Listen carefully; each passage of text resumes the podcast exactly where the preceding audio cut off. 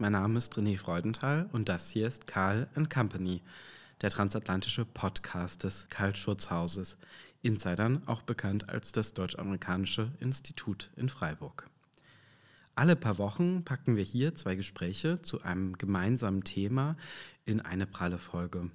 Eins mit einem amerikanischen Autor oder einer Autorin, einem Experten oder einer Expertin aus den USA oder auch einer Künstlerin oder einem Künstler von der anderen Seite des großen Teichs. Das andere mit einer spannenden, schlagfertigen Person vor Ort, die dazu Stellung bezieht, eigene Eindrücke mitbringt und mit mir thematisch den Sack zuschnürt, wie man so schön schnöde sagt. Vom Gazastreifen aus drangen am 7. Oktober 2023 Terroristen der militant-islamistischen Hamas nach Israel ein und töteten mehr als 1300 Menschen, vorwiegend Zivilistinnen. Es war die bislang blutigste Terrorattacke auf israelischem Boden und das schlimmste Blutbad an Jüdinnen und Juden seit dem Holocaust. Noch am gleichen Tag begann Israel mit Luftangriffen auf den Gazastreifen. Wieder einmal ist der Landstrich zum Ausgangspunkt für einen Krieg geworden. Der zugrunde liegende Konflikt und seine Ursachen reichen jedoch weit über den Gazastreifen hinaus und Jahrhunderte, wenn nicht Jahrtausende zurück. In einem Dauerzustand der uns umgebenden Polikrise, von Corona über Ukraine bis Inflation und Klima, scheint dieser erneute Nahostkonflikt der Tropfen zu sein, der in der deutschen Gesellschaft, aber auch in anderen Gesellschaften das Fass zum Überlaufen bringt. Seit Monaten tobt der Deutungskampf um diese entsetzlichen Entwicklungen auch bei uns in der Öffentlichkeit, in den Medien, in den Familien, Freundes- und Bekanntenkreisen. Eine breite Debatte um einen neuen oder vielleicht auch nur plötzlich sehr viel sichtbareren Antisemitismus beschäftigt das Land, von dem in den 40er Jahren der Holocaust ausging und Europas jüdische Bevölkerung beinahe auslöschte. Emily Temkin ist eine der profiliertesten jungen jüdischen Stimmen in der US-Medienlandschaft und hat auch schon zwei Bücher zum Thema vorgelegt: The Influence of Soros und zuletzt Bad Jews.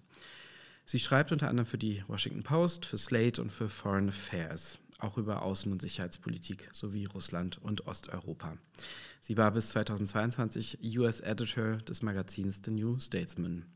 Mit ihr sprechen wir über den Blick von Amerikas jüdischer Community auf den Nahostkonflikt.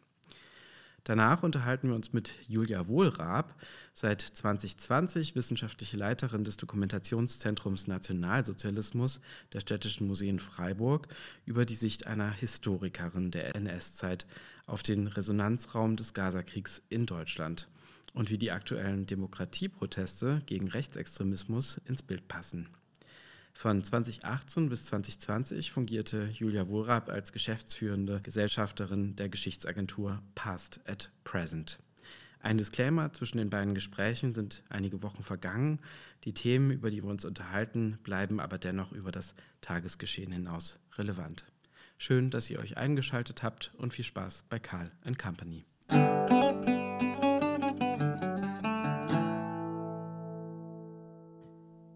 I'm delighted to talk to you today, Emily Temkin.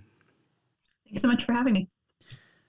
You are not only a very clear and concise voice on all matters of Middle Eastern European politics and foreign relations, but you're also a prominent Jewish American journalist with a laser sharp focus on topics relevant to Jewish life in the United States and Jewish life in Israel and the Middle East. So I was wondering on a personal as well as a professional level, how did you cope and keep up with the outbreak of this new war in Gaza following last year's outbreak of Russia's ongoing war in Ukraine? Do you have developed a kind of psychological defensive shield to keep reporting and commenting on these regions of the world that are notoriously prone to catastrophe? Um, thank you for that very generous introduction. I want to first say that um, I appreciate and will answer this question, but I think we should first remember that what I'm doing does not even compare in level of psychological or physical difficulty to yeah. what journalists in Ukraine and in Israel and in Gaza especially sure. are are going through and that's something that I really try to keep in mind like Amir Tibon of Aretz hit out from from Hamas, yeah. you know, and journalists in Gaza are getting are, are being killed. Um, yeah, yeah. So that's the first thing. The Very second good. thing is that you know, in a obviously it's it's it's so grim and it's so saddening all the time. Um, but I think I also, in a maybe weird way, feel grateful that I that I have the role that I do, you know, for the war in Ukraine and for this, because at least you can sort of delude yourself into thinking that you're being productive, right, and that you're mm. you're doing what you can um, in a small way and at a moment that feels really overwhelming. Yeah, definitely.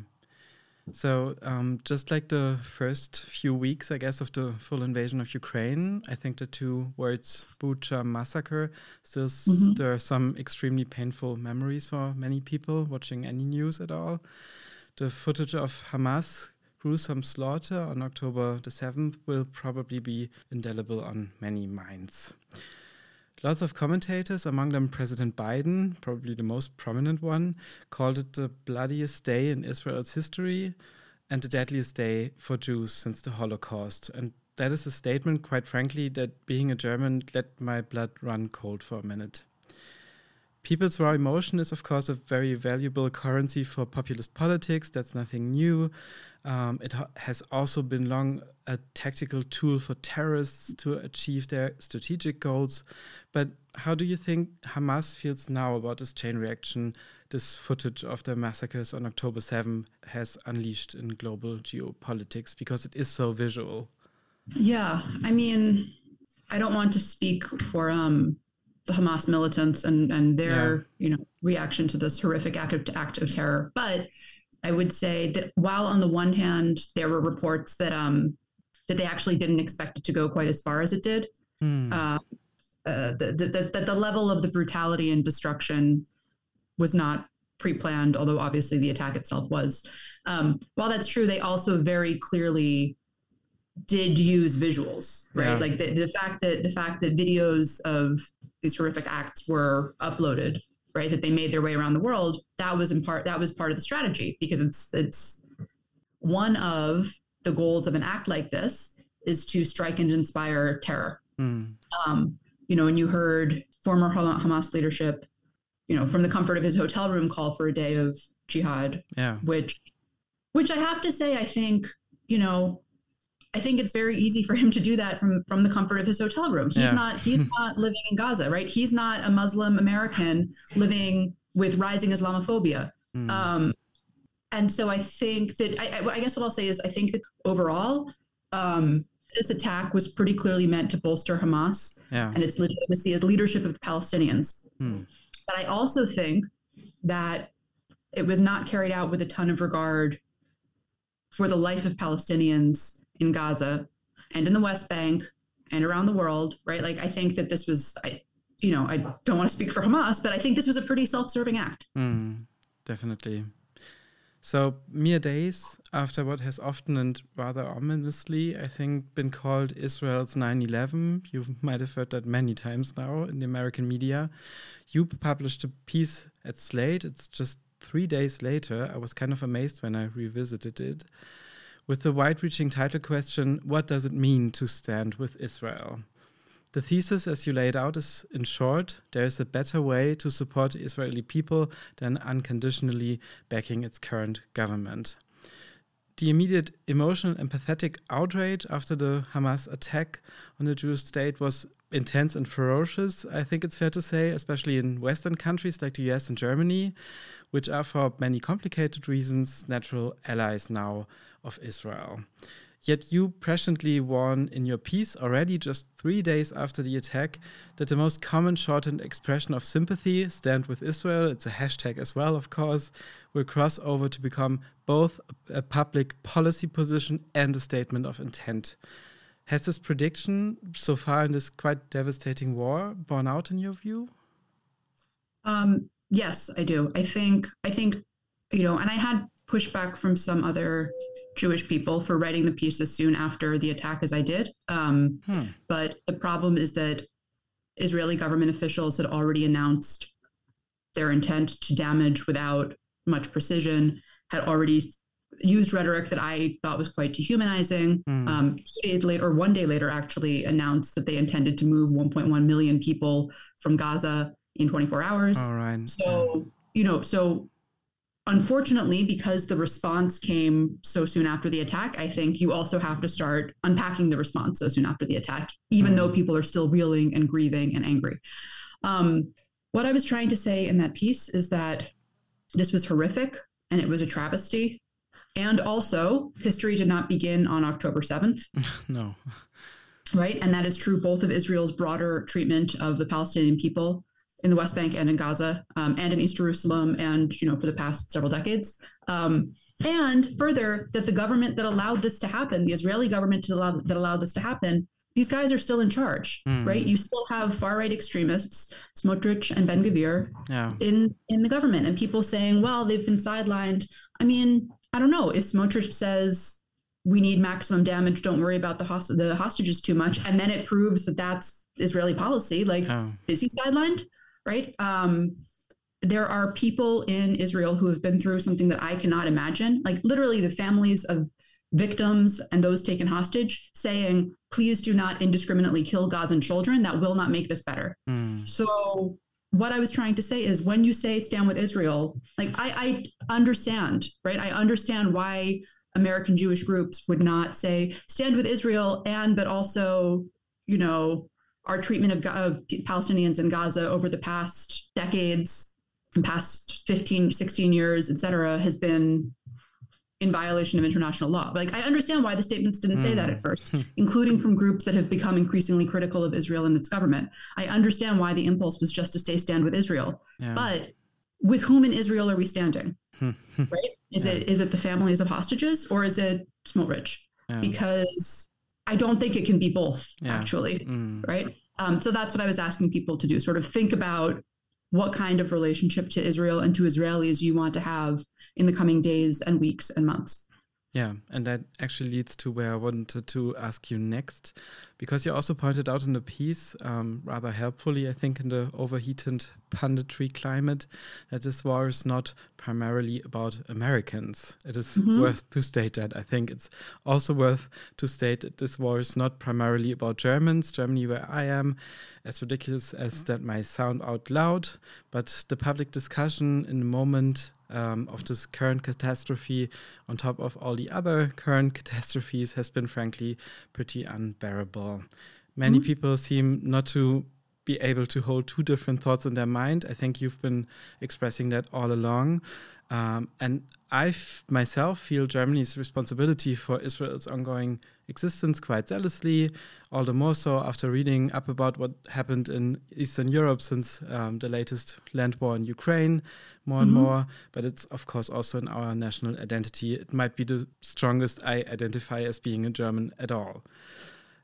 At the same time, I can read up on Israeli politics turning very sharply rightwards and anti democratic. You've pointed that out already.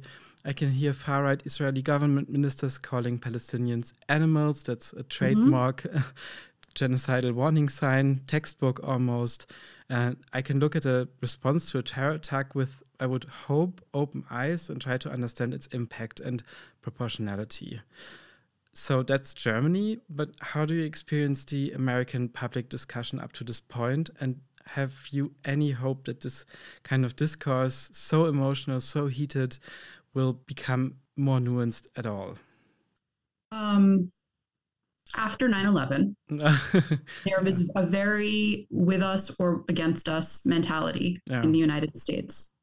I think that shrunk space for discourse of dissent and criticism of government policies, which, first of all, should always be the right of a citizen to express. Um, and second of all, w- would have been very helpful, yeah. right, in the lead up to, to some of America's foreign policy choices. I worry that we are repeating that pattern, that space for criticism of Israeli policy is closing. Yeah. And that space for pro Palestinian or simply Palestinian voices is closing as well. Yeah. Uh, I want to be very clear that I, you know, I too was angered and saddened by people who could not bring themselves to condemn Hamas on October 7th mm. and still haven't. Yeah. But Hamas is not all Palestinian people. Yeah. And all Palestinian people have a right to self expression, mm. particularly in a country like mine that has a constitutional right to free speech to criticize the government, which includes the government's support of another country's war. Yeah. And within a Jewish space, you know, as I said, I think you saw liberal Jewish groups who were quite critical of Israel over the past year, like snap back to where they were probably 10 years ago and just and just sort of um, uh, unequivocally support right and again I, I completely understand that impulse during and immediately after the attack but as israel responds as we get reports that it's planning a ground invasion without really a sense of what comes after the stated goal of destroying hamas you know i hope that people become more comfortable speaking up i think that's particularly true you know as i said it's not about american jews but i do as i'll speak for myself as an american jewish journalist I feel particularly like I feel like I have a particular responsibility to speak out about this because mm. both standing up against anti-Semitism and a right to free speech and a robust media system are both things that I feel very passionately about. Yeah. If I could just say one more thing, like I think it's wonderful that people are truly, sincerely, I think it's wonderful that people are on the lookout for anti-Semitism and take it seriously you know, you have reports of Israeli students being attacked on American campuses. It's abysmal. Mm. Um, you know, I go to synagogue. We have guards out front. Like I, I we should take that seriously. Mm. We should also take Islamophobia really seriously. A six-year-old, a six-year-old child was already stabbed to death outside of Chicago for yes. being Palestinian American and Muslim. Like that is also a threat. a, a, very severe threat. And I actually think that we need to look at these. I personally will be looking at these two threats as um, interwoven in the coming days mm. and weeks. And I would encourage listeners to this podcast to do the same. Yeah, I would agree. And Germany now has the highest rate of Islamophobia in the EU, actually. So it's been a right, right. And you know, and if if you are German listening to this podcast and telling yourself that you support Jewish people, I just want you to know, like, if you were doing something Islamophobic, you mm. are not doing that for me. Yeah. Yes. Okay. Don't tell don't tell yourself that's for me.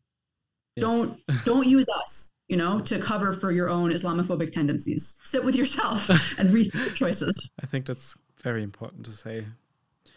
Certainly, um, you alluded to that already. Liberal and progressive Jewish voices, people in the US as well as in Germany. There's just been an open letter signed by many intellectuals, as well as Israelis, have tried to make the opposition to an extreme and escalating response heard of the Israeli defense forces and the government in the Gaza Strip the American president, all the while, while also being 80 years old, has many decades of experience in Middle Eastern conflict politics and seems to try combining a tight beer hug of Prime Minister Benjamin Netanyahu with influencing his government not to repeat said mistakes that you already pointed out after the original 9 11, including with regard to ground invasions. So Biden, people have pointed that out, walks a fine line as a top diplomat, uh, as well as a candidate for re-election next year. Mm-hmm. Nightmare scenario in U.S. domestic politics, and I mean his own party and his grassroots are quite divided on this issue. At least that's a perception from Germany. While for most Republicans, anything less than a license to, quote, level the place, meaning Gaza, to Netanyahu is highly insufficient as America's response. So, how do you judge Biden's efforts so far? Do you agree with his vi visit to Israel, its optics, and its outcomes, as far as we can see? Um, we're in a very strange moment right now where you have Republicans saying either that this was all Biden's fault somehow or that he's not doing enough, while Israelis themselves are now, who, who many of whom were quite supportive of Trump, are now really hailing Biden for mm. how strongly he came out, how strongly he's come out to support Israel. Um, in the Democratic Party, you have a center that is extremely, regardless of what Republicans would say, extremely traditionally pro-Israel, particularly at the sort of the top yeah. Um, in the most powerful positions. But you have, as you said, a progressive left wing that is does not feel that way. Hmm. Um, and I think one thing for 2024 is that will we see young voters and Arab American and Muslim voters just stay home? Hmm. Right? I don't know that it would necessarily be voting Republican, but you do need people to come out and vote. Yeah. Um, and Michigan, in particular, is a swing state that has a very high Arab American population. What do I think of Biden's response?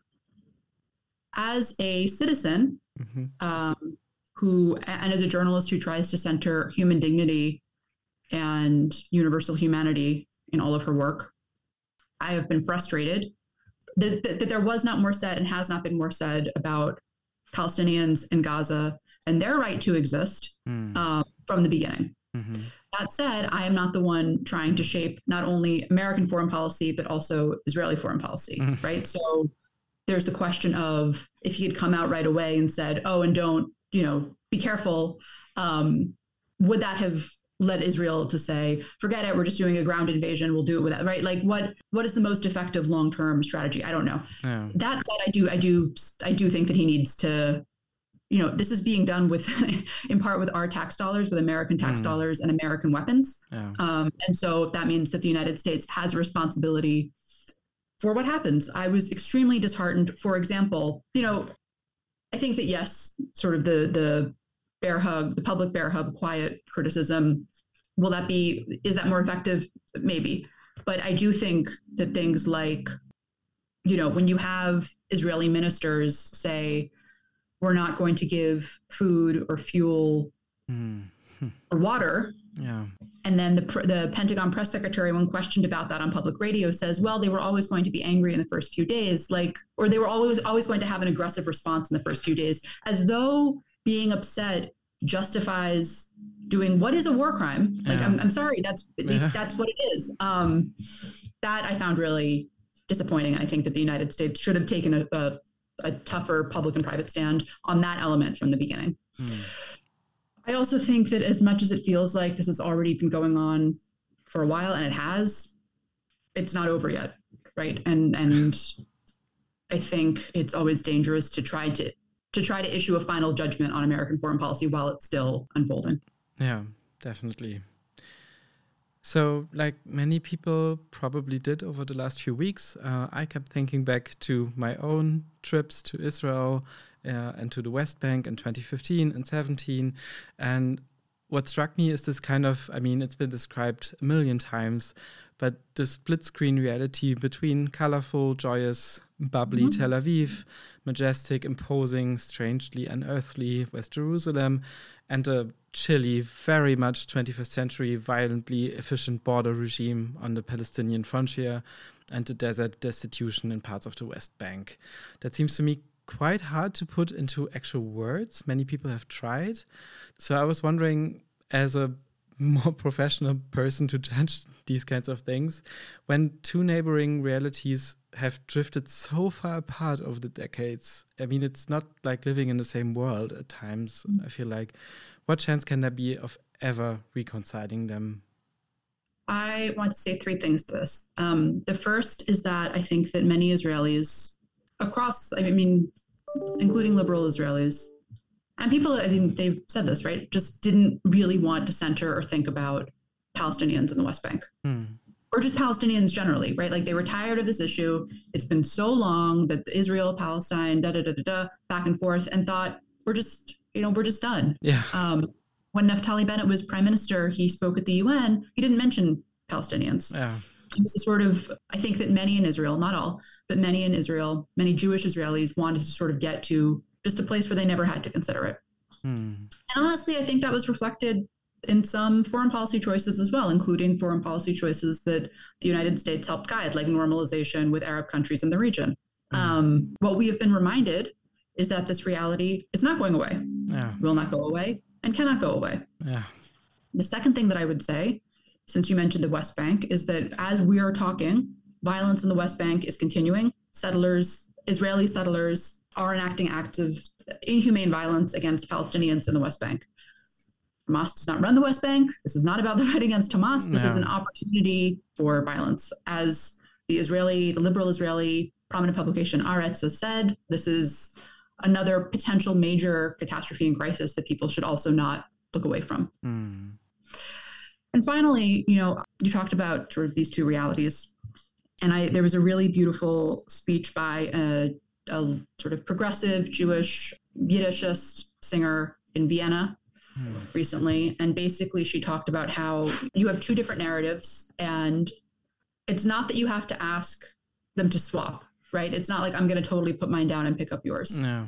Hmm. But I do need to acknowledge that it exists. Hmm. And I do need to acknowledge that there is so much pain being felt by people who you think are not like you. Mm. And that in fact these pains are interconnected and that the only way the only way to heal is to is to try to heal both together and that that's not a betrayal of your own tribe or your own people or your own side um, that's actually doing a service to them mm. because it's it's you know the only way out is through that so yeah. that that's what i'll say that's a very good answer for sure maybe as a last uh, question um, your last book bad Shoes, of mm. course centered on um, jewish american life mostly that's been a tough go over the Trump years as well. Mm-hmm. And I mean, times are not getting easier, it seems like. Do you look differently on anything you put down in that book? And would you write anything differently than you did back then?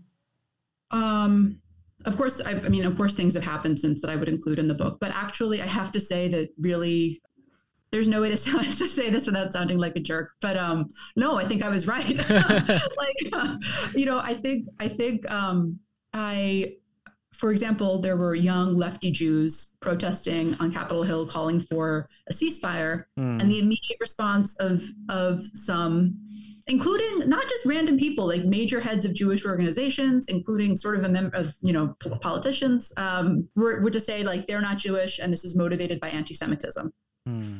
I then wrote a piece for the forward saying that's not an argument, right? Like it's it's a cruel thing to say to somebody. If someone says I'm Jewish and my Jewish grief is not your weapon, and you reply you're not really Jewish, like that's a cruel thing to do. But yeah. it's also not you're also not arguing against a ceasefire when you do that, right? You're just like hmm. denying that they could possibly be in this debate with you. Um, so I wrote a piece saying that, this was then quote tweeted by a former New York assemblyman saying, I think that I should, I think he was saying that I should be Jewishly excommunicated, which is not how Judaism works, but like whatever. Oh, wow. um, so I think the phenomenon that I describe in that book is where I'm seeing it play out right now. Hmm. Um, you know, there are going to be people who disagree. There are people who disagree with me very strongly about everything that I've said in Israel and the United States and in Germany, I'm sure. Like who who disagree with what I'm saying as a journalist and at, like quote unquote as a Jew, right? Mm. But hmm. but I think those people are still Jewish, and I I guess you know this isn't about Jews in the United States and it isn't about Jews in Germany, but it is in a sense about about Jewish peoplehood, and I think at a time at a time when that people that peoplehood is hurting, mm. um, it is not surprising to me, but it is sad to me to see people take that pain and use it to try to undercut other people's identity and other people's pain. So um, it's it's it's sad, but I think that book is about how over the past hundred years, Jewish Americans have tried to make themselves legible both to the wider country and to one another. Mm. And how, in doing that, they've argued over who is "quote unquote" really Jewish. And I no, I don't. I don't change. I haven't changed my mind about that. I think that's continuing to be the case. Yeah, I'm glad I asked you that. thank you so much for your time, Emily Temkin. Thank you for your time and for your very thoughtful questions. Um, and I wish you well over the coming days and weeks during this extremely difficult time. The same to you.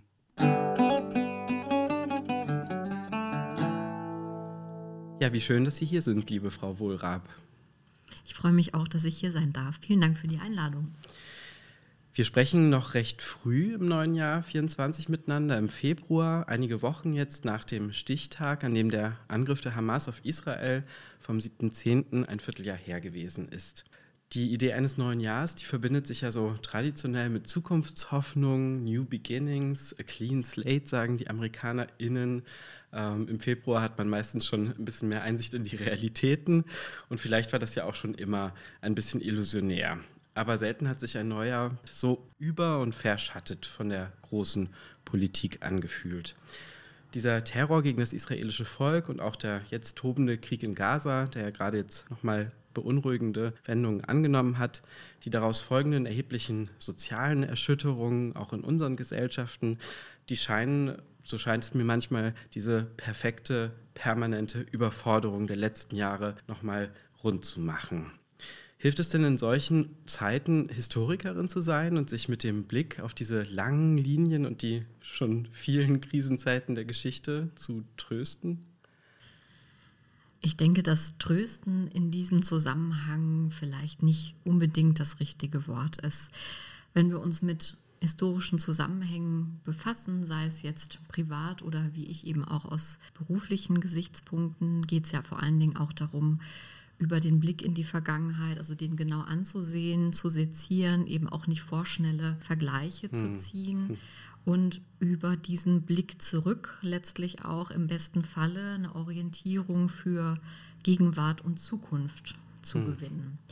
Und ich glaube, in diesem Zusammenhang ist es vielleicht förderlich, manchmal hilfreich, mit der Historikerinnenbrille auf aktuelle Geschehnisse äh, zu blicken wenn ich daran denke, mit welchen teilweise erschütternden Biografien wir uns im Kontext des Dokumentationszentrums Nationalsozialismus befassen, befassen müssen, mhm. wie diese Traumata der Shoah eigentlich bis heute auch nachwirken in den ähm, Familien der Verfolgten, der ehemals Verfolgten, dann wird einem immer wieder aufs Neue deutlich, wozu der Mensch fähig ist mhm. äh, und welche Grausamkeiten der Mensch anderen Menschen zufügen kann. Das ist sicherlich eine sehr bittere Erkenntnis. Durch diese Arbeit wird mir persönlich aber auch immer wieder klar, dass es auch etwas anderes gibt, dass auch deutlich wird, wozu der Mensch auch fähig ist, nämlich beispielsweise zu äh, Güte, hm. ähm, auch zu widerständigem Handeln, zu Mitmenschlichkeit.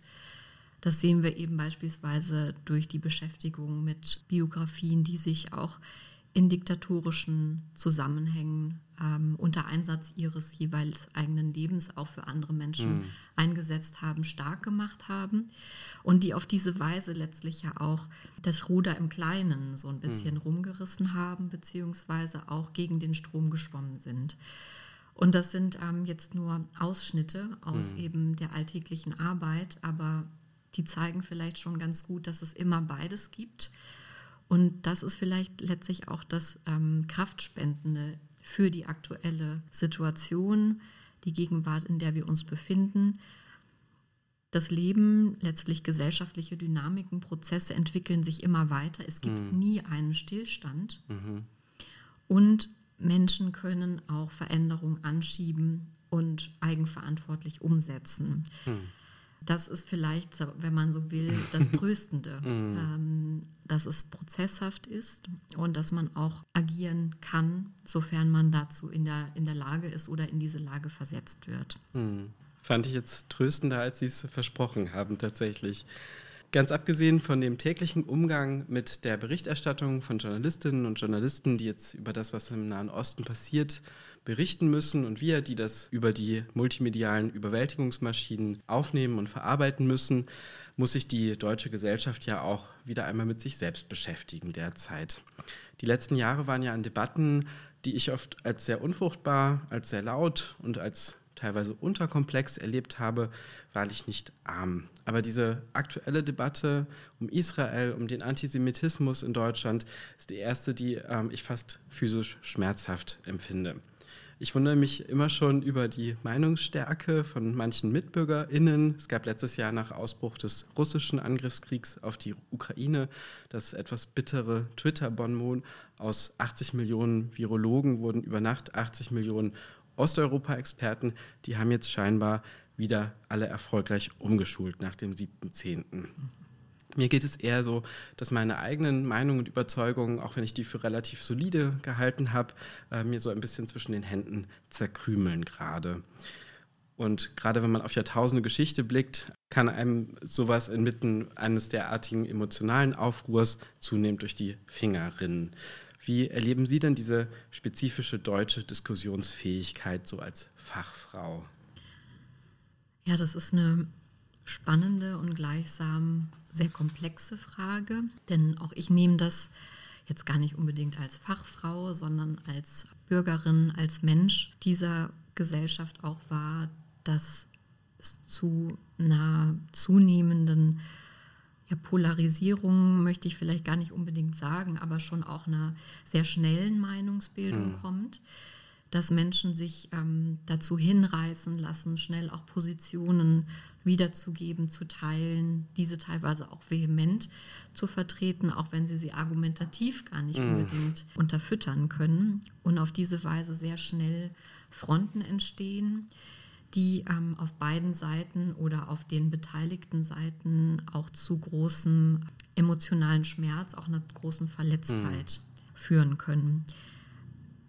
Ich habe mir darüber schon oft Gedanken gemacht und fühle mich da manchmal so ein bisschen erinnert. Ähm, und das ist jetzt auch kein Vergleich, der von mir kommt. Der wurde sicherlich in den jetzt, letzten Jahren immer wieder bemüht, dass es so eine Art Stammtischsituation ist, die sich teilweise über die sozialen Medien natürlich mhm. potenziert hat, die ähm, auf einmal sehr viel mehr Menschen erreichen kann, ähm, wenn ich über die sozialen Medien einen Post absetze, kann ich damit im besten oder im schlechtesten mhm. Fall Millionen von ja. Menschen erreichen, darüber wieder bestimmte Dynamiken in Gang setzen und das kann eben auch fatale Folgen haben. Ich würde mir tatsächlich wünschen, dass gesellschaftliche Entwicklungen, auch politische Entwicklungen weniger schnell kommentiert, bewertet hm. werden. Hm. Denn es hilft manchmal schon, ähm, einen Tag über eine Sache zu schlafen. Ich bin selbst keine Politikerin, aber hm.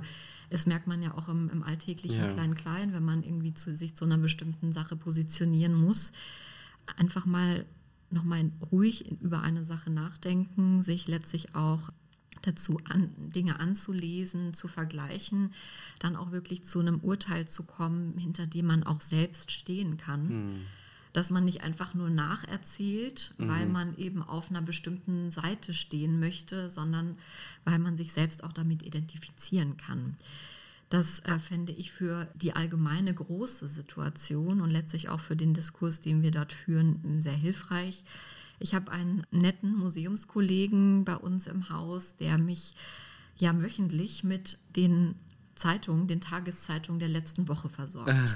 Und es gibt ja dieses Bonmot, Nichts ist älter als die Zeitung mhm. von gestern. Ich erlebe es aber gerade so, ich finde es sehr, sehr spannend, mhm. mich durch mal die ganzen äh, Berichterstattungen der vergangenen Woche zu lesen, um auch zu sehen, wie sich bestimmte Ereignisse in der Rückschau mhm darstellen, hm. wie sie unmittelbar bewertet wurden, mhm. was sich in, innerhalb nur einer Woche verändert hat und wie letztlich auch die Kommentierung wieder auf ein bestimmtes Ereignis sich dann darstellt. Mhm. Und hm. man merkt dann schon, also es verändert sich einfach vieles in sehr, sehr kurzer Zeit. Und ähm, vielleicht würde es uns allen gut tun, äh, ein bisschen mit mehr Zeit, auch mit einem größeren Vertrauen darauf, dass wir Dinge besser in den Griff bekommen, wenn wir nicht sofort agieren, hm. ähm, wenn wir uns darauf stärker committen könnten. Hm. Stichpunkt Zeitung. In der Zeit, der Wochenzeitung, da erschien kürzlich ein Essay des Feuilletonisten Thomas E. Schmidt äh, über die Nahostdebatte und was sich äh, daraus für Deutschland ergibt, mit dem Titel Deutschland wird sich fremd diese hehre bundesrepublikanische Idee des Nie wieder, das hören wir jetzt äh, auch in anderem Kontext sehr oft, äh, wie sie auch für eine universalistische Gesellschaftsmoral steht, die so eine Art ethisch-moralischer Rettungsring der Nachkriegsdeutschen war, vielleicht nach dem Zivilisationsbruch. Ähm, dagegen hat Schmidt argumentiert, dass diese Idee in der Realität der öffentlichen Ausgestaltung eigentlich ziemlich labil geworden sei. Er schreibt, Ausstellungen und Konferenzen werden abgesagt, Preisverleihungen verschoben, es gibt Proteste und Gegenproteste, die Dokumenta ist ratlos, die einen fühlen sich provoziert, die anderen gecancelt, es gibt Kränkung und Hysterie. Und da fiel mir gerade die hitzige Debatte um die amerikanische Intellektuelle Mascha Gessen ein, die ich eigentlich als sehr kluge Denkerin immer geschätzt und gerne gelesen habe, gerade über Formen totalitärer Politik. Äh, die sich mit dem Hannah-Arendt-Preis ja in eine ganz unglücklich gelaufene und wirklich heillos widersprüchliche Debatte äh, eingeklinkt hat. Ähm, das ist alles nicht sehr gut ausgegangen, hatte ich den Eindruck. Und da frage ich mich, ähm, haben wir vielleicht so eine Art inneren Kompass der letzten Jahrzehnte als deutsche Öffentlichkeit wieder verloren, der uns lange angeleitet hat? Oder war das immer schon eine so staatstragende Illusion? Auch da komplexe Frage, hm. aber ähm, sehr, sehr wichtige Frage. Ich glaube, es ist beides. Hm. Ähm, die Hilflo Hilflosigkeit, äh, die Sie äh, gerade ja auch beschrieben haben, ähm, die ist, glaube ich, ganz symptomatisch für unsere ähm, Gegenwart. wir haben uns ja jahrzehntelang in einer relativen Sicherheit wähnen können. Ja, also mhm. Reale Kriegserfahrungen in Europa, in Mitteleuropa waren zumindest in meiner Vorstellungskraft lange Zeit gar nicht unbedingt präsent. Ja. Man hat sich so ein bisschen darauf ausgeruht, möchte ich mal sagen, mhm. dass die Weltordnung, so wie sie jetzt über die Jahrzehnte geworden ist, die natürlich nie stillstand, aber vielleicht fühlte es sich auch für uns, die, mhm. denen es eben gut ging, auch wie ein relativer Stillstand an. Mhm. Und so war auch diese, dieser Appell, letztlich auch diese, dieses gemeinsame Wertegerüst, das Nie wieder, eigentlich ja etwas, was ähm, unverhandelbar ist mhm. und was man, ähm, auf was man sich verlassen konnte durch die multiplen Krisen, geopolitisch, aber auch äh, innerhalb unseres Landes mit dem Erstarken des Rechtsextremismus, ähm, bringen diese Sicherheiten gerade sehr, sehr stark äh, zum Wanken mhm. und verunsichern nicht nur politische Systeme, sondern auch die Menschen ganz individuell. Ich glaube, das können wir ja. an uns selber ja auch ganz mhm. gut ähm, feststellen. Und diese Hilflosigkeit wiederum, ähm, die drückt sich unter anderem eben auch in den Debatten aus, in ja auch der, ähm, wie geht man jetzt mit bestimmten Aussagen, Biografien, Haltungen um? Was ist eigentlich noch ähm, innerhalb unseres Wertekanons ähm, vertretbar, was nicht, wo sind rote Linien überschritten, was nicht. Es fühlt sich gerade so an, als müsste das alles neu hm. ausgehandelt werden. Aber ich denke, dass gerade auch in so einer ähm, sehr fragilen Situation oder die wir zumindest als eine fragile Situation wahrnehmen, es wichtig ist, sich auf diese Grundsätze wieder zurückzubesinnen und auch wirklich danach zu fragen, was bedeutet denn eigentlich dieser Appell des Nie wieder, mhm. der eben seinerzeit von den Überlebenden, auch von den Nachkommen ja eingefordert wurde, der mhm. ähm, über Generationen hinweg auch hochgehalten wurde, der jetzt auch wieder sehr präsent ist mhm. ähm, in den, auf den Demonstrationen, die äh, jetzt wirklich ja wöchentlich hm. in vielen deutschen Städten stattfinden. Was bedeutet dieses Nie wieder? Und es war sicherlich schon auch eine Illusion zu denken, dass Menschen anderen Menschen nie wieder Grausamkeiten antun würden. Hm. Wir erleben das Gegenteil in vielen Kriegen, Situationen der Welt, die wir aktuell ähm, beobachten müssen. Und das wird auch immer eine Realität bleiben. Hm.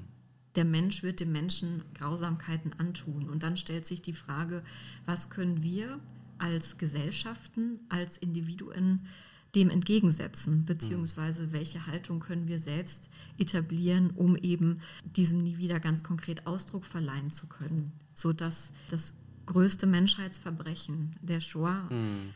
der ja dieses bis heute eigentlich ähm, so schwer nachvollziehbare, so, ja. so schwer erklärliche Verbrechen, mhm. dass sowas nie wieder passiert. Und ähm, Darauf habe ich auch keine Antwort. Hm. Ähm, ich kann nur darauf antworten, dass es nach wie vor Sinn macht, sich auch an diesem Nie wieder zu orientieren als eine Losung. Ähm, gleichermaßen bringt es aber nichts, das einfach nur als Appell vor sich herzutragen. Wir müssen, glaube ich, immer wieder aufs Neue auch aushandeln, was wir darunter verstehen, mhm. was wir damit bezwecken wollen. Und ähm, die Diskussionen, von denen Sie sprachen, sind, glaube ich, Teil dieses Aushandlungsprozesses. Wir sind äh, außerdem auch beide fast derselbe Jahrgang. Sie sind 85, ich bin 86 geboren. Wir sind also beide sogenannte Millennials in einer Generation. Und ich habe mich da gefragt, gerade weil in meiner eigenen Schullaufbahn ich jetzt keine besonders äh, erinnerungswürdigen Erinnerungen an die Vermittlungsarbeit im Geschichtsunterricht mitgenommen habe, ähm, da habe ich den Eindruck mitgenommen, dass ich mit dieser vielgepriesenen deutschen Erinnerungskultur quasi in der Luft aufgewachsen bin, so in der Luft meiner Kindheit. Die schien mir eigentlich noch so als Teenager ganz selbstverständlich, als ein unumstößlicher, längst etablierter Bestandteil der Identität dieses Landes. Da hat man sich eigentlich gar nicht so viele Gedanken drüber gemacht, vielleicht als Jugendlicher. Und es hat eigentlich bis ins Studium gedauert, bis ich ganz begriffen und so durchgearbeitet hatte, auf welchen Fundamenten wir da eigentlich stehen. Und diese Erinnerungskultur, die die Starphilosophin äh, Susan Nyman kürzlich noch den USA anempfohlen hat als ähm, Vorbild für die Aufarbeitung der Sklaverei in der US-Gesellschaft, dass die größtenteils eigentlich erst ein Kind derselben 80er Jahre war, in denen sie und ich beide äh, geboren worden sind. Oft wird da diese berühmte etwas auch kitschig gemachte US-Fernsehserie von 78 genannt, als so ein Erweckungserlebnis Holocaust, wenn es um die Erinnerungskultur als ein richtiges Massenphänomen und nicht nur als so ein Elitenprojekt geht. Je älter ich werde, desto mehr versuche ich zu verstehen, was diese Zeit von 33 bis 45 wirklich war und was sie uns hinterlassen hat. Und sie haben ihr ganzes Berufsleben diesem Verstehen gewidmet. Das ist ja nochmal eine ganz andere Hausnummer. Aber wie haben Sie denn diesen Background der Erinnerungskultur in den Jahrzehnten, in denen Sie eine ähm, junge Jugendliche waren, mit in ihr heutiges Berufsleben genommen? Also ich kann da ganz ähnliche Eindrücke schildern wie die, die Sie gerade angedeutet haben. Also die Auseinandersetzung mit der Zeit des Nationalsozialismus war eine Selbstverständlichkeit, ähm, die schon auch ein sehr großes Interesse hervorgerufen hat, zumindest ähm, in den schulischen Kontexten, in denen ich mich bewegt habe. Ich erinnere mich noch sehr gut an ja, die ersten, den ersten, sage ich mal, Berührungspunkt, wenn man so sagen möchte, mit einer KZ-Gedenkstätte. Mhm. Das war äh, in der 10. Klasse. KZ-Gedenkstätte Dachau haben wir damals besucht und ich erinnere mich noch daran an diese Fahrt dorthin im Schulbus und alles war ausgelassen und ähm, hm. man hat sich unterhalten, worüber man sich als hm. 15-Jährige oder so dann auch unterhält. Und dort angekommen änderte sich die Stimmung. Hm. Und es hat schon nachhaltig, glaube ich, was mit der Gruppe auch gemacht. Wir haben dann lange auch noch darüber diskutiert innerhalb des Klassenverbundes. Und ich weiß gar nicht, ob das letztlich das Ereignis auch gewesen ist, der mich dazu gebracht hat, immer weiter zu fragen. Hm. Denn entgegen der dieser, sag ich mal, des eigentlich gesetzten Curriculums in der Schule, sich damit auseinanderzusetzen, haben wir in der Familie hm. kaum darüber gesprochen. Ja. Also das war nie ein Thema, wenngleich äh, mein Vater selbst noch äh, in, äh, im, in der Zeit des Zweiten Weltkriegs in der NS-Diktatur geboren, 1943. Hm. Hm in Prag äh, auch eine eigene Geschichte mitbrachte, die aber auch in seiner Familie nie ähm, thematisiert wurde. Und ähm, irgendwie hat es mich nie losgelassen und die Debatten um Erinnerungskultur, also die sie ja auch auf die sie an, angehoben, abgehoben haben, die ja erst in den 80er Jahren so wirklich auch an Fahrt aufgenommen haben ähm, in, in Deutschland, ähm, habe ich nie wirklich reflektiert, bewusst wahrgenommen. Das kam tatsächlich erst später dann auch durch den beruflichen Kontext hm. hinzu. Da erfragt man oder hinterfragt man natürlich auch vieles. Wir hatten im letzten Jahr eine, eine sehr spannende Veranstaltung mit Max Czolek, der hm. ja auch, mhm. ja auch zu Recht ähm, diese jetzt schon sehr etablierte Form der Erinnerungskultur ähm, in Deutschland und äh, davor in der Bundesrepublik auch hinterfragt. Hm und eben auch bewusst die Frage stellt, sollte sich Erinnerungskultur nicht auch öffnen ähm, im Hinblick auf andere globale Zusammenhänge? Ähm, sollten nicht auch andere Zielgruppen stärker in den Fokus ähm, gerückt werden, also als ähm, Adressatinnen, Adressaten mhm. von Erinnerungskultur. Und dem äh, kann ich nur, nur beipflichten. Durch die letztlich auch professionelle Auseinandersetzung mit der Zeit des Nationalsozialismus, würde ich sagen, hat sich bei mir dieses Interesse eigentlich immer weiter potenziert. Hm. Also es war nicht so, dass durch das viele Lesen, sich auseinandersetzen, viele Gespräche führen, man irgendwann an einen Punkt kommen, an einen Punkt gekommen ist oder dass ich an einen Punkt gekommen wäre, wo ich sagen könnte, jetzt habe ich es verstanden hm. oder jetzt ist es mir genug. Im Gegenteil, also es sind einfach so viele lose Enden, so viele unbeantwortete Fragen, die damit in Verbindung stehen. Und ich glaube, das ist auch wiederum ganz typisch für unsere Generation, hm. dass immer mehr Menschen auch ähm, versuchen, diese losen Enden, die eben oftmals auch mit der eigenen Familiengeschichte zu tun haben, die zusammenzuführen oder zumindest ähm, teilweise Antworten zu finden. Mhm. Ich kann mich an sehr viele Gespräche in den letzten Jahren und Monaten erinnern mit bekannten Freunden, Kolleginnen und Kollegen, die Akten gefunden haben in der eigenen Familie, die Fragen haben an die eigene Biografie, die wir auch im gemeinsamen Gespräch dann teilweise erörtert haben und wo, wodurch natürlich die ganze Thematik nochmal eine sehr viel größere ähm, Relevanz für die jeweilige Person bekommen hat. Mhm. Ähm, also ich denke, dass das noch viele Generationen beschäftigen äh, wird und auch beschäftigen muss. Mhm. Ein sehr guter Punkt, ähm, dass es eigentlich ähm, immer interessanter wird auf eine fast makabre Art und Weise. Also wenn man einmal angefangen hat, sich damit zu beschäftigen, möchte man eigentlich, äh, man, man, denkt, man ist irgendwann damit fertig, aber man wird eigentlich nie damit fertig, selbst wenn man es als Laie äh, unternimmt und nicht als Historiker oder als Historikerin. Aber Sie haben auch in einem längeren SWR-Interview vor fast genau einem Jahr zum 90. Jahrestag der Machtergreifung Hitlers ähm, zur Erinnerung daran aufgerufen, wie verletzlich unsere Demokratie heute auch noch ist und dass sie missbraucht werden kann, um Mehrheiten dafür zu generieren, auch Minderheiten zu diskriminieren. Etwa unter den Vorzeichen eines radikalen Antisemitismus, der das Weltbild der Nazis bestimmte, aber Sie haben ja auch schon das Erstarken des Rechtspopulismus im Allgemeinen angesprochen und die Reaktion darauf, ähm, die wir gerade auf den Straßen in Deutschland erleben. Der nun neu entfachte Israel-bezogene Antisemitismus, wie es ja in der Fachsprache heißt, der wird nicht nur in Deutschland von extrem rechts und extrem links zur Mobilisierung benutzt und auch zur Gewalttätigkeit. Das lesen wir auch gerade in den Zeitungen. Dem wird natürlich diskursiv auch noch in die Hände gespielt von einer Regierung in Israel, die mit Abstand die extremste ist, die seit der Staatsgründung dort an der Macht ist. Ich glaube, das kann man so sagen. Die Deutschen fürchten ja so als historisch posttraumatisierte seit Jahrzehnten die Wiederkehr der sprichwörtlichen Weimarer Verhältnisse. Auch jetzt gerade in den letzten Wochen ist das omnipräsent tatsächlich. Ähm, aber denken Sie, dass die Zeit gekommen ist, diesen früher oft eher so hyperventilierend benutzten Begriff wieder in die Debatte einzubringen? Da hört man ja inzwischen wirklich Interviews von etlichen Historikern, die sich da überhaupt nicht äh, miteinander ähm, ins Reine kommen können. Also wenn wir ehrlich sind, dann ähm, ist dieser Begriff der Weimarer Verhältnisse ja schon lang, schon längst wieder in die mhm. Diskussionen, auch in aktuelle politische Bewertungen ähm, mit eingeflossen, wieder eingezogen. Und ich muss sagen, ich bin da ähm, eher skeptisch, was hm. das anbelangt. Ähm, also die, warum ziehen wir Vergleiche? Warum vergleichen wir aktuelle politische, gesellschaftliche, soziale Entwicklungen mit historischen. Das ist legitim und wichtig, ja. Ähm, aber wir vergleichen auch, um Unterschiede mhm. herauszuarbeiten und wirklich auch genau hinzusehen.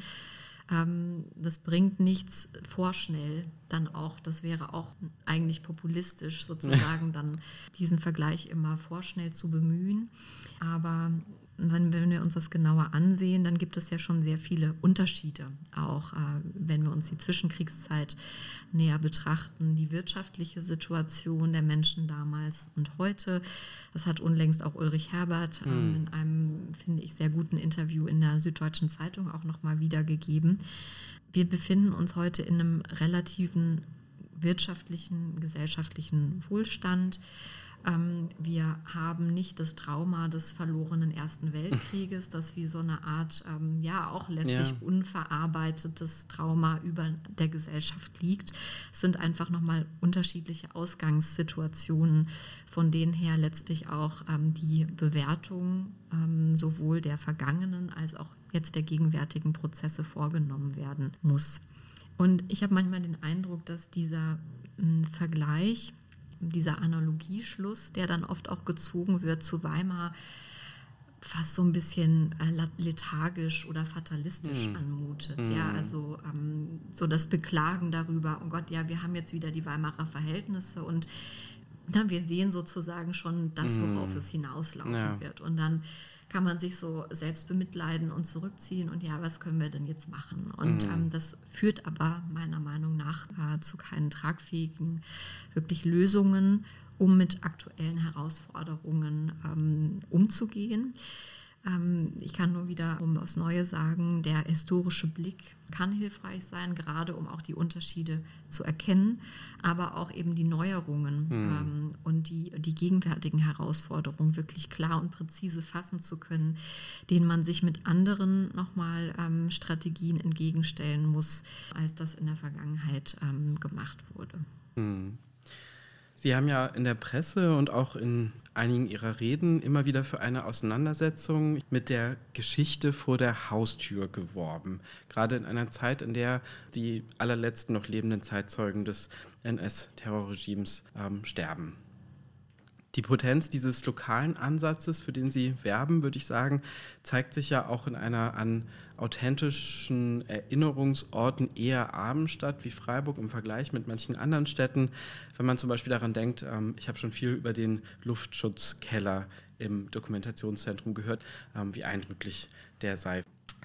Ist es vielleicht auch eine Herausforderung, ein an fortgesetztes Erinnern nach den Zeitzeugen, wenn man so will, dass die NS-Zeit im kollektiven Unbewussten so gleichbedeutend mit dem absoluten Bösen gesetzt ist, dass sie in ihrem buchstäblich kaum fass- und begreifbaren Verbrechen, auch das haben Sie schon angesprochen, fast schon abstrakt wird äh, und wir quasi gar nicht mehr fähig sind, so rückwärts zu, zu projizieren und, und uns vorzustellen, dass der Nationalsozialismus zum Beispiel in der Stadt, in der wir jetzt leben und sind, gewütet hat? Sehr gute Frage. ähm, tatsächlich denke ich, ist genau dieser lokale oder auch regionale Ansatz und das in den Blick nehmen der Verhältnisse, wie sie vor der eigenen Haustür, im eigenen Viertel, in der eigenen Stadt, in der eigenen Kommune gewesen sind, einer, der meiner Meinung nach sehr gewinnbringend sein kann, um diese Entdämonisierung mhm. ähm, auch wirklich äh, ja, vollziehen zu können oder dem letztlich auch entgegenwirken zu können. Weil wenn wir uns mit diesen lokalen Vorgängen beschäftigen, äh, merken wir sehr schnell, dass es eben nicht nur die großen Figuren ähm, der NS-Zeit gewesen sind, die als Akteure aufgetreten sind, als Akteurinnen auch aufgetreten mhm. sind, sondern tatsächlich auch Menschen, die hier um die Ecke gelebt mhm. haben, die ähm, sowohl Menschen, also es hat Menschen betroffen, die äh, hier in Freiburg, aus Freiburg ähm, verfolgt wurden, die ermordet wurden. Mhm. Es gab aber natürlich auch unzählige Menschen, die profitiert haben. Und da ist vieles noch nicht aufgearbeitet. Das, da sehe ich auch eine, eine wichtige Aufgabe, auch eine Herausforderung. Mhm für unsere Arbeit im Dokumentationszentrum Nationalsozialismus in den nächsten Jahren und Jahrzehnten. Mhm. Gleichzeitig merken wir auch durch die Beschäftigung eben mit diesen regionalen und lokalen Vorgängen, dass die große Geschichte, also die großen Namen wiederum auch mit vielen unbekannteren Namen ver verquickt ist hm. und äh, es da eben auch immer wieder Verbindungen gibt. Ich kann mal ein Beispiel noch mal kurz einbringen. Ich habe mich äh, in den letzten 14 Tagen sehr intensiv mit der hm, Geschichte einer verfolgten Sinti-Familie aus Freiburg beschäftigt, deren Restitutionsakten im Staatsarchiv hier in Freiburg ähm, liegen. Hm. Und es ist eine Familie, die im Jahr 1943 in Freiburg verhaftet wurde und nach Auschwitz äh, deportiert wurde. Ähm, das war meine Familie, vierköpfig, Frau, der Ehemann und zwei Kinder, sechs und neun Jahre alt, meine ich. Und ähm, der äh, Ehemann wurde ziemlich schnell auch nach Ankunft in, in Auschwitz. Ähm, ihm wurden medizinische Versuche vorgenommen, also ähm, mit Tuberkulose. Die Kinder wurden mit Malaria infiziert es war der Beginn, leider erst der Beginn einer sehr, sehr langen Leidensgeschichte. Ähm, der Ehemann wurde schließlich ermordet in Auschwitz.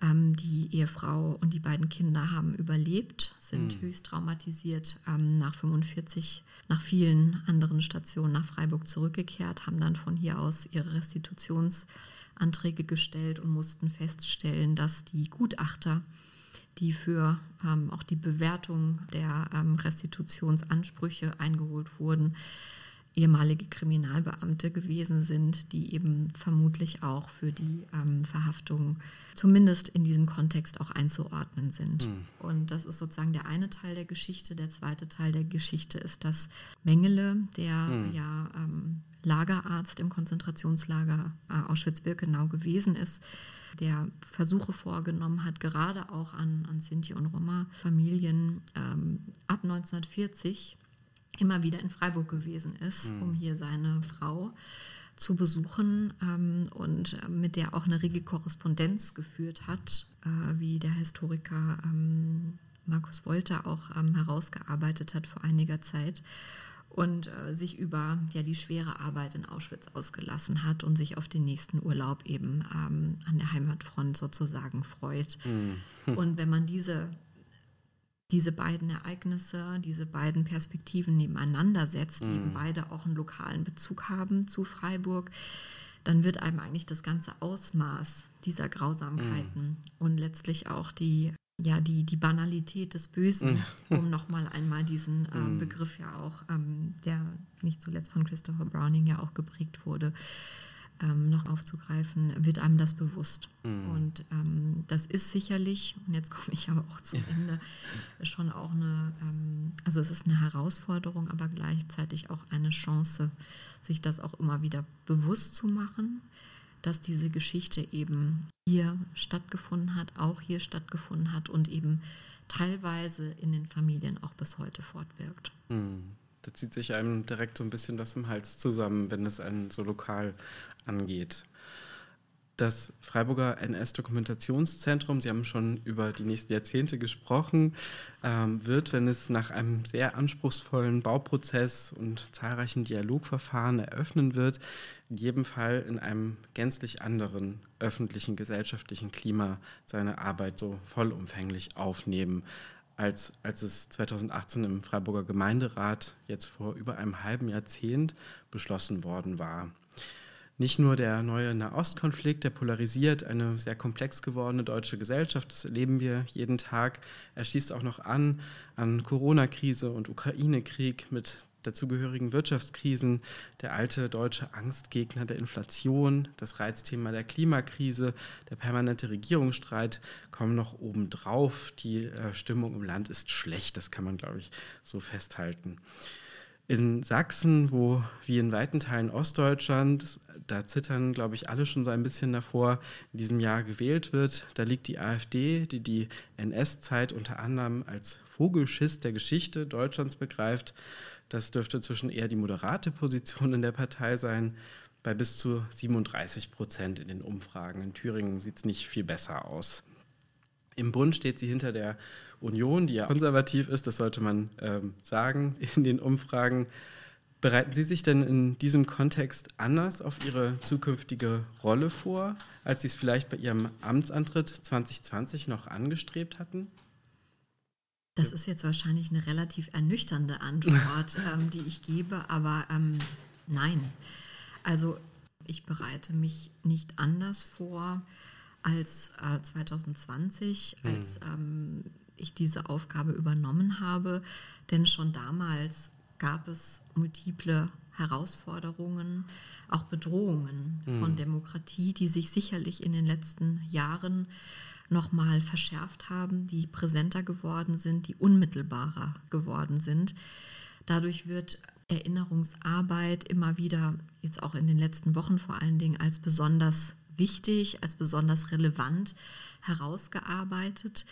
Ich glaube, das hat sich, also die Relevanz der Auseinandersetzung mit Geschichte und letztlich auch die Stärkung von Demokratie haben sich aber nicht verändert. Mm, ja. Also das ist gleich, gleich geblieben und wird auch weiterhin wichtig sein.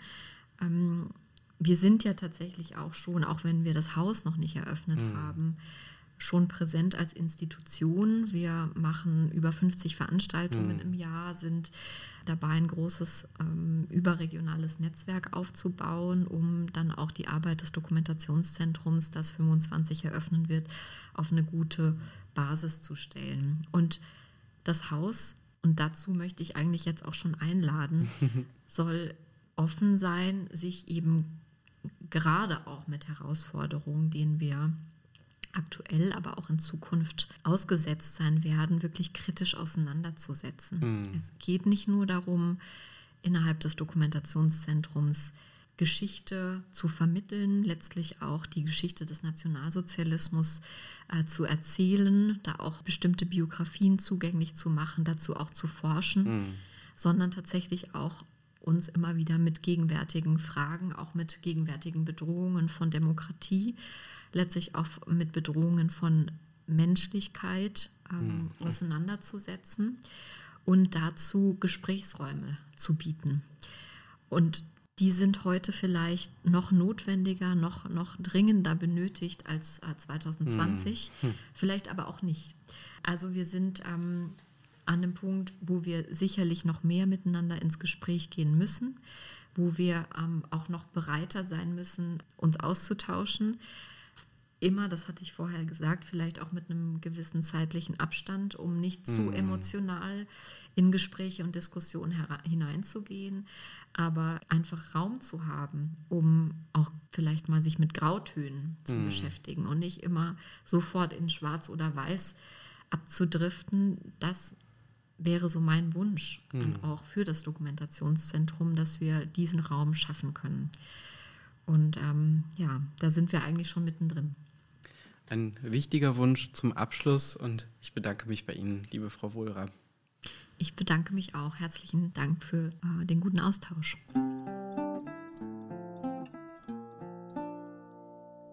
Vielen Dank an meine Gäste Emily Tamkin und Julia Wohlrab und vielen Dank an euch fürs Zuhören. Produziert hat die Prinzessin auf der Kichererbse Hanna Langreder. Die Musik kommt von Ed Fernbach und das Logo von Simon Krause. In einigen Wochen gibt es dann die nächste Folge von Carlton Company. Bis dahin, goodbye.